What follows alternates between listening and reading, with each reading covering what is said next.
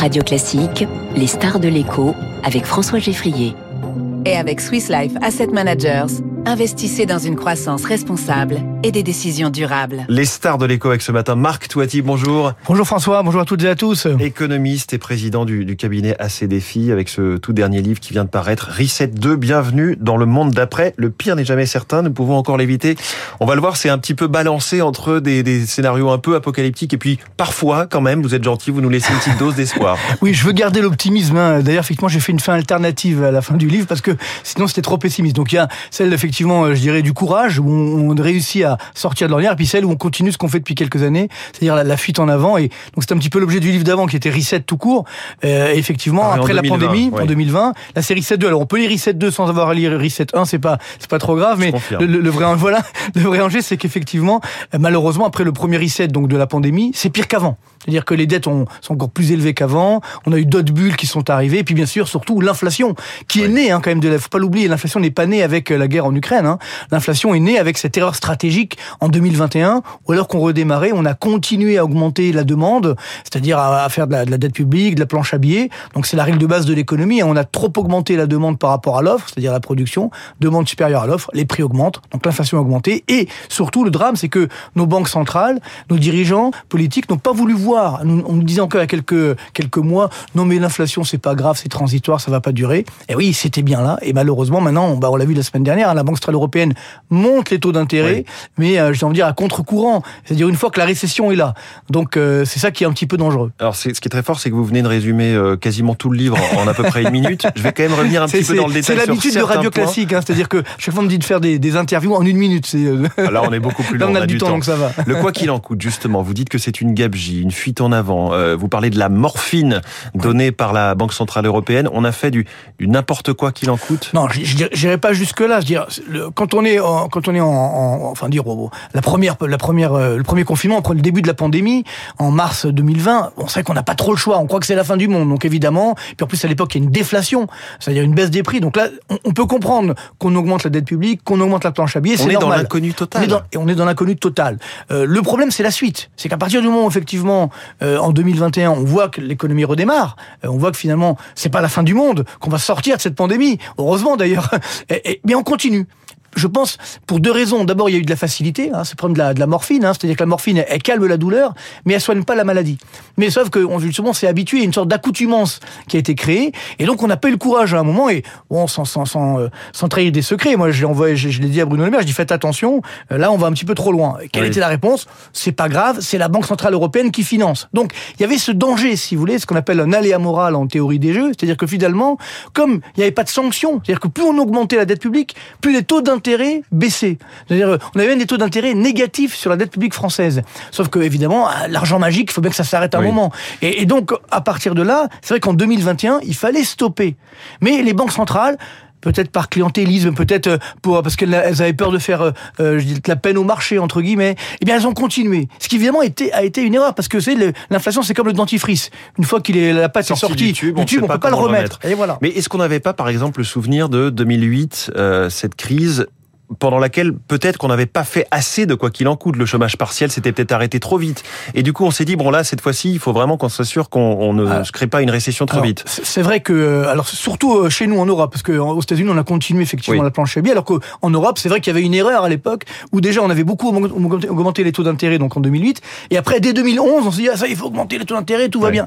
C'est évidemment une erreur, parce qu'il y avait, à l'époque d'ailleurs, je, je, le disais, hein, puis il y avait la, la, crise grecque, etc., il y avait quand même des vrais dangers. Là, c'était quand même complètement différent. Puis surtout, ne l'oublions pas, on avait taux d'intérêt qui était euh, à zéro, voire même négatif. Donc c'est ça la difficulté, c'était pas le, même euh, le, même schéma. Et puis surtout, euh, c'était un choc donc pandémique. Une fois qu'on sort progressivement de la pandémie, on peut dire bon maintenant ça, il faut retrouver un juste milieu. C'est vrai que j'évoque également dans, dans, le livre. Je pense qu'on a aussi perdu l'échelle des valeurs. C'est ça qui, qui, qui, est un petit peu inquiétant dans cette. Parlait notamment du travail. Voilà, la valeur travail. La valeur travail. C'est-à-dire on a cru qu'on pouvait rester chez soi, enfermé, à recevoir un. Mais ça, est-ce que c'est définitif cette fameuse grande démission dont on parle régulièrement? Régulièrement. Est-ce que vraiment euh, des jeunes, des moins jeunes ont, lâché le travail de façon définitive Quelque chose s'est fait dans leur tête mais qui ne reviendra pas? Non, je ne pense pas. Je pense c'est vrai que je parle du, reset 2. C'est-à-dire qu'on on appuie une deuxième fois sur le bouton reset et là ça va un peu mieux parce qu'effectivement euh, on, se rend bien compte que certaines personnes se disent bah voilà finalement je vais me mettre sur les crypto-monnaies, sur euh, les marchés boursiers puis en, quelques spéculer, faire je vais fortune. spéculer puis en quelques mois je vais faire fortune, j'ai gagné ce que je dois gagner toute ma vie. Là on se rend compte que finalement c'est pas heureusement d'ailleurs hein, c'est pas si simple que ça. On corrige, on revient vers une réalité économique et ça si vous voulez c'est c'est un peu la force d'économie. Il y a des bulles, il y a des cracks, mais on revient toujours vers une certaine réalité, un, réalisme j'ai envie de dire économique. Mmh. Le problème c'est qu'on est très souvent, notamment chez nous en France, dans le déni de réalité et on n'arrive pas justement mmh. à, prendre les bonnes mesures. Et moi, je pense que le, plus important, c'est de dire les choses. C'est-à-dire, d'ailleurs, je dédie le livre à, celles et ceux qui recherchent la vérité. Mmh. Parce qu'encore une fois... Euh, mais vous, vous êtes économiste, pas politique. Oui, c'est pour ça que vous pouvez dire les choses. Oui, tout à fait, mais, mais je pense que... Il n'y aura pas d'émeute contre Marc Toitier. J'espère pas, en tout cas. Mais c'est vrai que globalement, on, les, les, ça c'est après c'est une vision du monde. Hein. C'est-à-dire que moi je pense qu'on a besoin de dire la vérité aux Français notamment parce que si on leur cache la vérité ou on leur masque la vérité, une fois qu'ils sont confrontés à cette réalité, ils comprennent pas. Regardez ce qui se passe avec l'inflation. On leur a dit il n'y aurait, pas d'inflation. Donc là ils comprennent pas ce qui est en train de se passer aujourd'hui. On leur dit qu'il n'y aurait pas de récession, qu'on était à la veille des 30 glorieuses et là on va qu'il y ait un risque de récession. Donc il faut expliquer.